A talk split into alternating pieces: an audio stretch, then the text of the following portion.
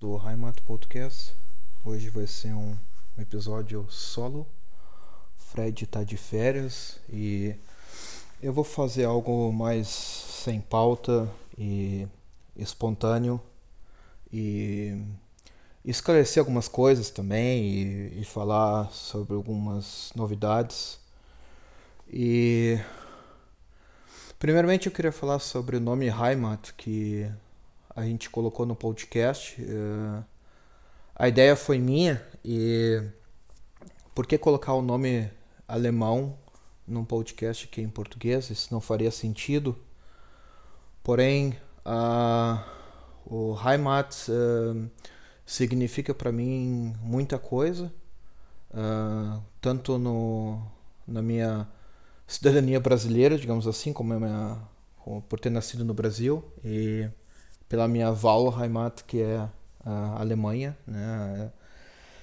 É a minha pátria que escolhi, digamos assim. Uh, e para começar, primeiramente, o que, que é Heimat? Né? Heimat é, significa, se for falar, traduzir de forma bem vulgar, é, é pátria, mas é muito mais do que isso. É, é, a conexão que você tem com algum lugar, que é o lugar que você nasceu, ou que é o lugar que você foi criado.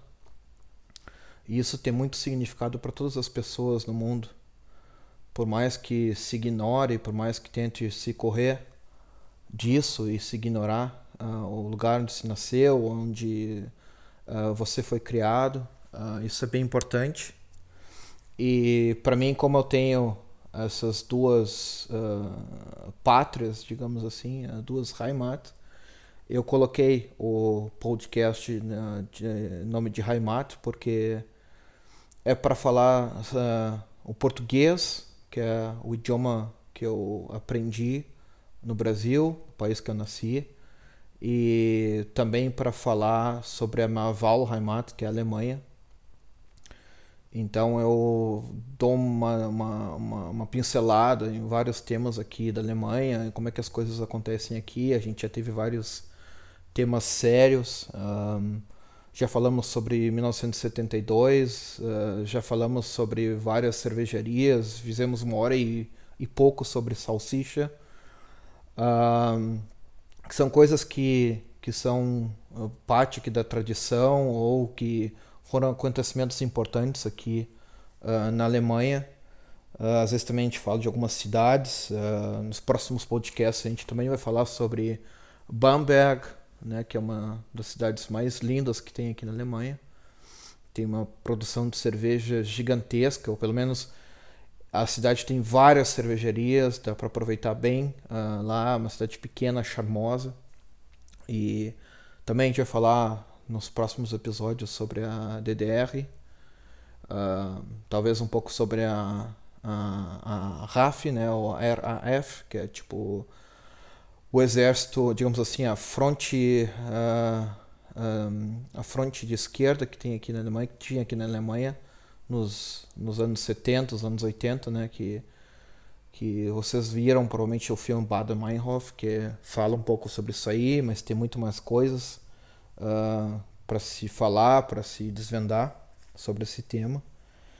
E é por isso que eu uh, por isso que eu escolhi uh, o nome Heimat, eu acho que é muito importante uh, ter essa, essa conexão, essa conexão com a pátria, com o lugar onde você nasceu, independente do que você seja. E eu, eu sempre eu aposto que independente do lugar que você nasceu, onde você eh, foi criado, você tem ótimas lembranças, uh, as lembranças mais estúpidas uh, daquele lugar, mas você lembra e guarda com carinho essas lembranças.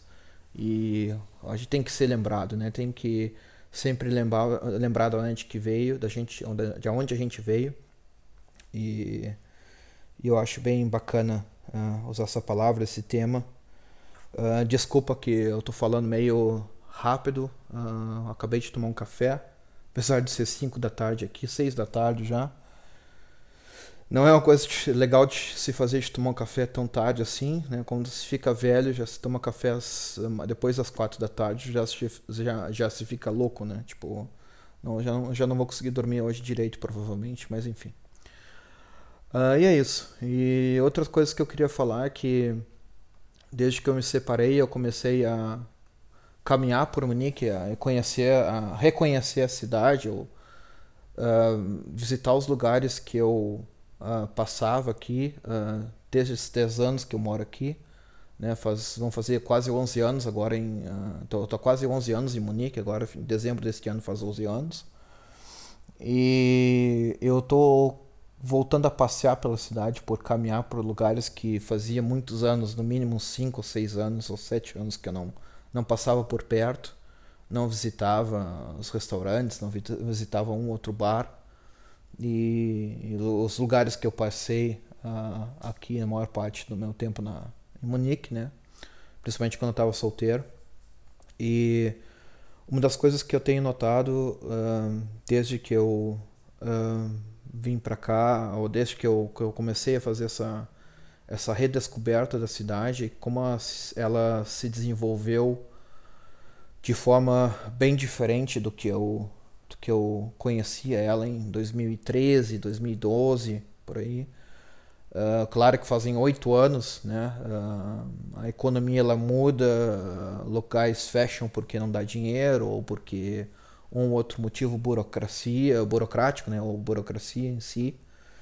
Mas essa redescoberta da cidade, ela me deixa às vezes meio triste.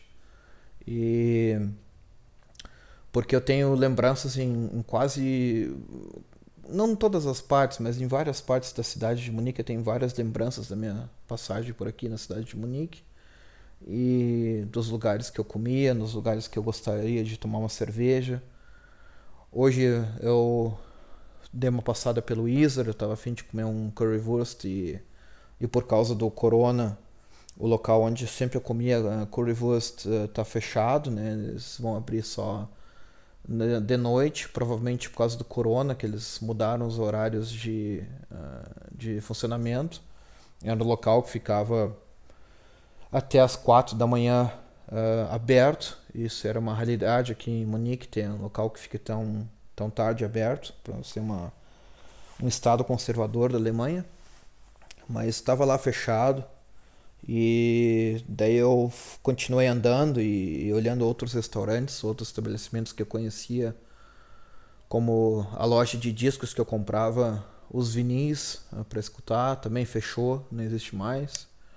Uh, o, a parte judaica da cidade, ali perto de Marienplatz, onde tem o museu e a sinagoga, o restaurante estava provavelmente fechado, né? Tava tipo só um anúncio de um brunch, mas não sei se tinha mais brunch, já era umas três da tarde, então estava bem complicado de de encontrar algo para se alimentar, para comer, fazer uma refeição.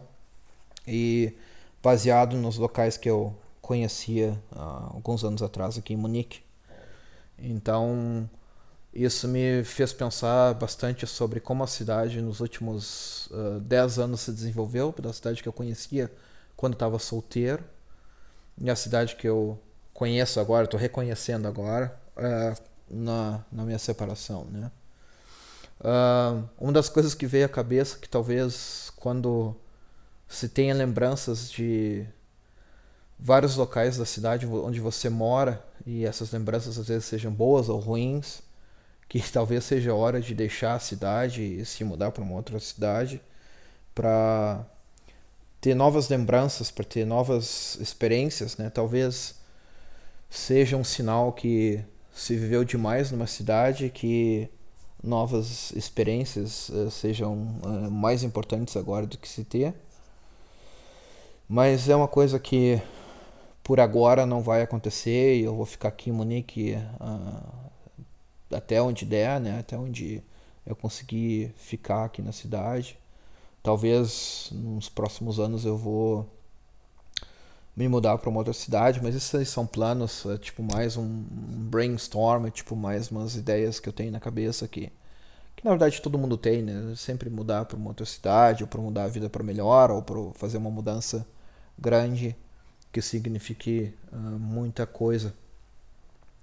Então é isso que eu queria falar, né? E, eu, e eu achei também outra coisa uh, que é nessa mudança de, de, de, estabelecimentos, de locais onde se comeria, ou, em bares, que como a cidade também uh, mudou com o, o, politicamente correto, né? Antigamente a gente tinha mais, muito mais uh, restaurantes e lancherias e bares e, e tudo mais com a certa tradição e hoje, uh, caminhando pela cidade, não, não tem como hum, tropeçar por uma ou outra loja, uh, loja ou lancheria, ou restaurante vegano ou vegetariano ou alguma coisa que esteja na moda.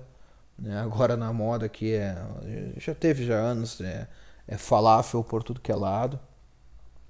E isso mudou muito assim, na cidade. É claro que existem ainda os, os estabelecimentos tradicionais, eles continuam abertos.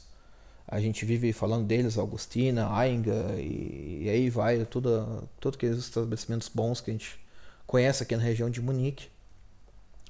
Mas mudou bastante assim a, a orientação, digamos assim, do que, que se tem hoje para se alimentar e de de, de, de comércio mudou bastante. Isso me deixa meio triste porque também significa que a cidade mudou a mentalidade em si e, e talvez eu seja só saudosista, só fique pensando no passado e fique preso a isso aí. Talvez seja a hora também de mudar o pensamento e aceitar uh, que a cidade mudou. Né? Isso aí é sempre sempre a cabeça dura de que pensar que as coisas não mudam, né?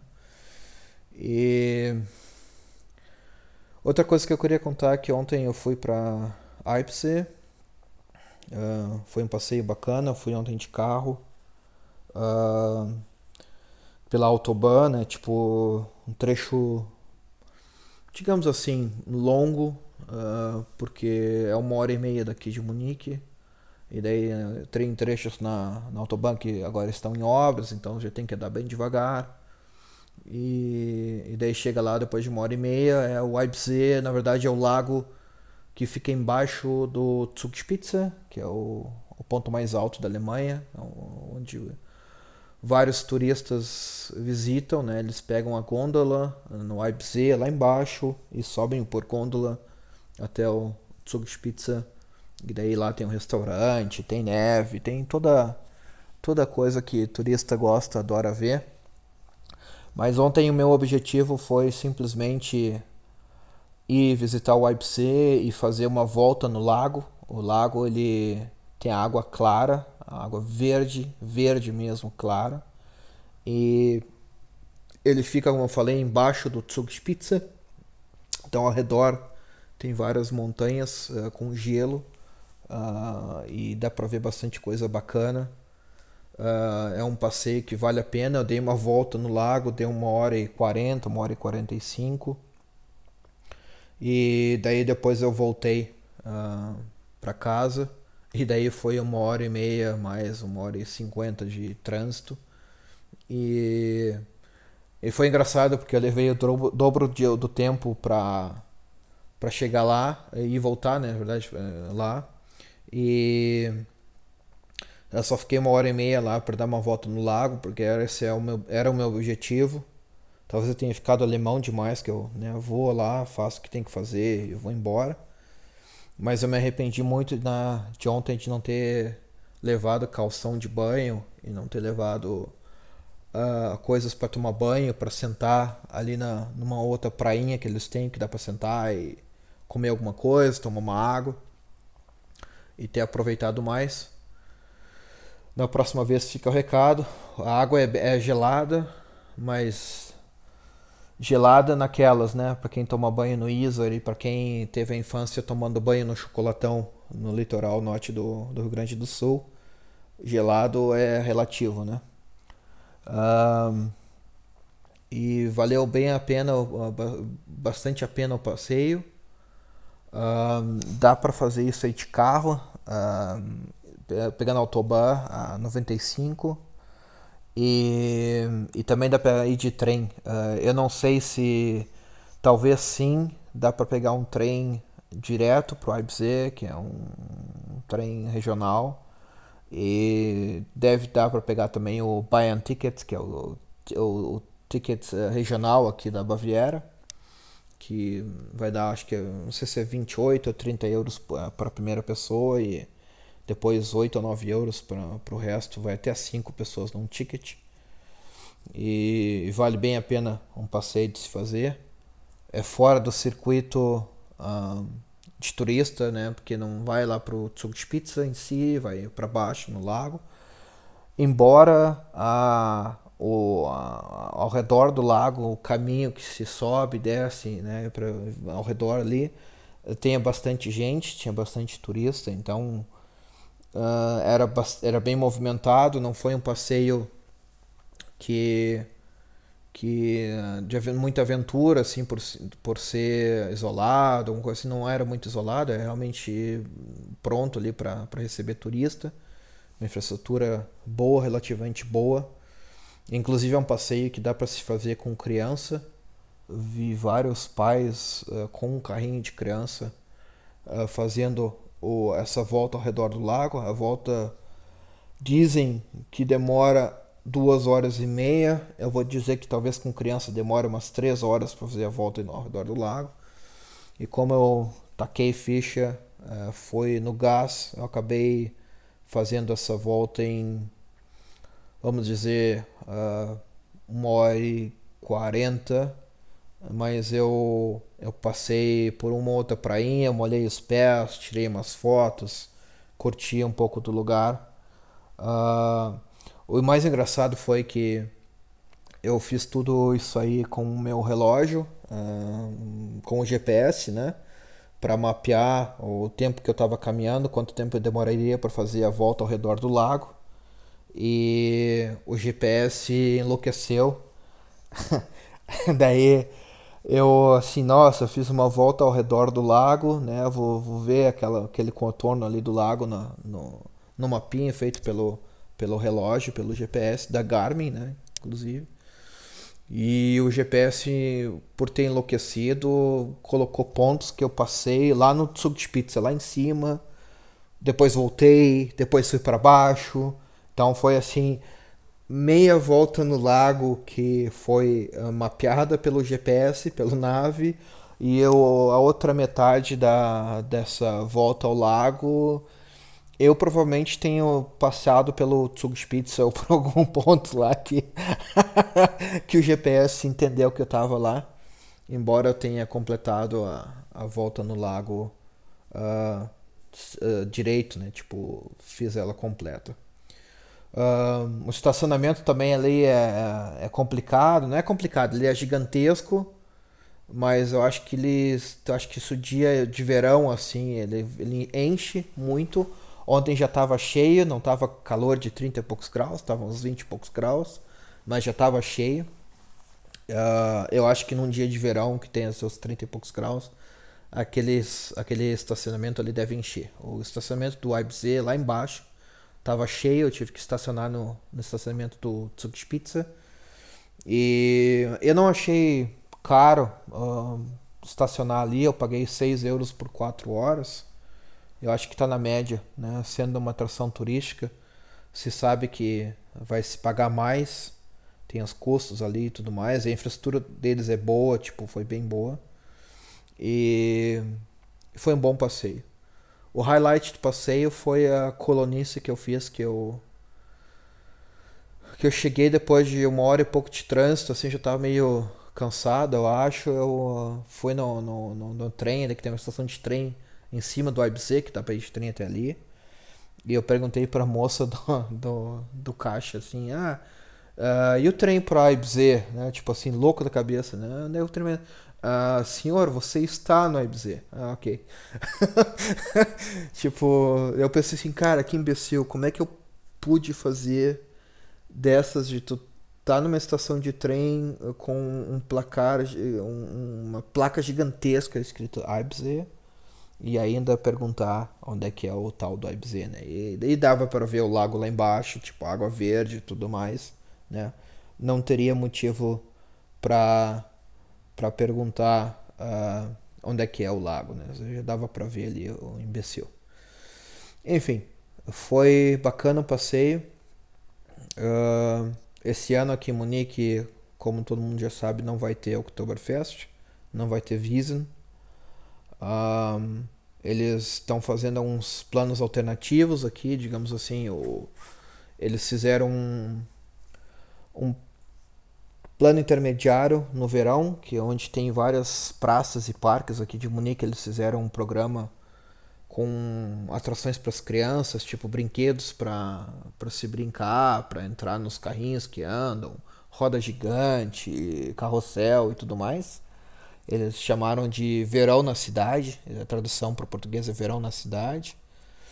E o outro projeto alternativo que eles vão fazer agora é a Visa no Oktoberfest na, na cidade, que ao invés de ter lá Theresen Visa ou Visa, né, onde acontece, é o parque onde acontece o Oktoberfest, eles vão fazer nas, nos restaurantes, nas cervejarias que, que também tem as tendas na Oktoberfest lá, Uh, eu não fui ainda em nenhuma dessas cervejarias que está fazendo esse Oktoberfest na cidade. Não sei se vai ser legal, se vai ser mais, sei lá, hum, pega turista, embora né, turista aqui não tenha muito, pelo menos só tem turista da, que vem da União Europeia. Uh, eu acho que talvez algum outro turista dos Estados Unidos, né? E e não sei se vai, vai render muita coisa, mas é uma alternativa que eles têm. Eles estão fazendo isso mais também por causa que o pessoal que tem esses brinquedos, essas rodas gigantes, tem essas tendinhas que vendem uh, amendoim, uh, amêndoas e, e, coisas assim do tipo. Eles sofreram muito com o cancelamento da Oktoberfest. Isso deu um impacto na economia deles gigantesco por eles não poderem uh, vender nada, né? E daí eles precisam de, ter essa renda, por isso que eles estão fazendo também essa Oktoberfest alternativa para tentar correr um pouco atrás do prejuízo, embora não vá não vai dar muito muita renda. Eu acho que em comparação ao Oktoberfest é muito difícil de ter um plano, alguma coisa alternativa que vá uh, chegar à renda que uma Oktoberfest dá, né? Uh, falando. Eu tava falando nos Estados Unidos também, uma, uma das coisas engraçadas que aconteceram. Não sei se é engraçado, mas que aconteceu aqui agora uh, há pouco foi que uma americana uh, com seus 30 e poucos anos uh, foi visitar Garmisch Partenkirchen e ela estava com corona, ela fez o teste para ver se ela estava com corona e ela não esperou o resultado. Então ela saiu para fazer festa vida louca uh, pela cidade lá e sem saber o resultado do teste, embora ela tenha tido que ficar em quarentena, né? Uh, até agora eles acharam 30 e poucos infectados por causa dessa mulher dos Estados Unidos. Ela já viajou de volta para os Estados Unidos, que eu saiba.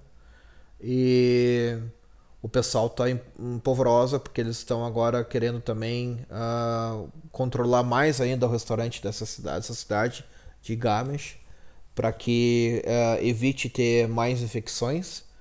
E uma das últimas matérias que eu estava lendo num jornal, mas é um jornal sensacionalista, né?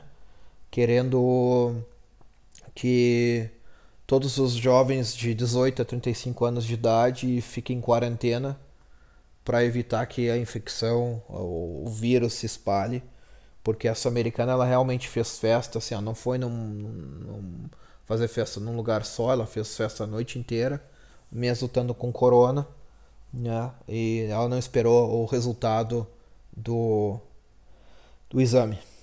Então é isso aí. É um podcast rápido, é só meia hora ou 25 minutos.